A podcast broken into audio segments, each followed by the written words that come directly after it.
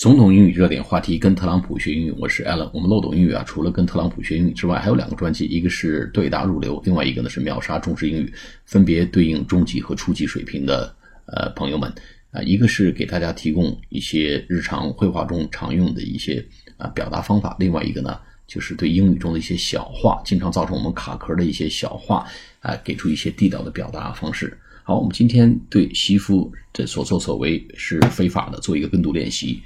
啊，这个留几个词跟大家回顾一下。What he did is illegal. I L L E G A L 就是 illegal，legal 就是合法的，L E G A L 前面加了一个 I L 就是 illegal 非法的。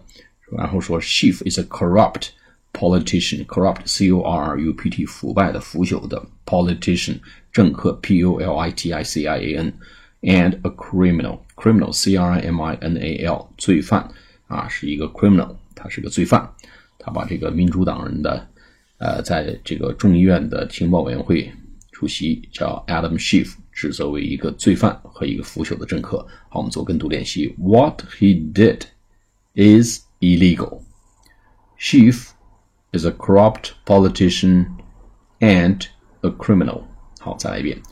What he did is illegal. Schiff is a corrupt politician and a criminal。好，再来一遍。What he did is illegal.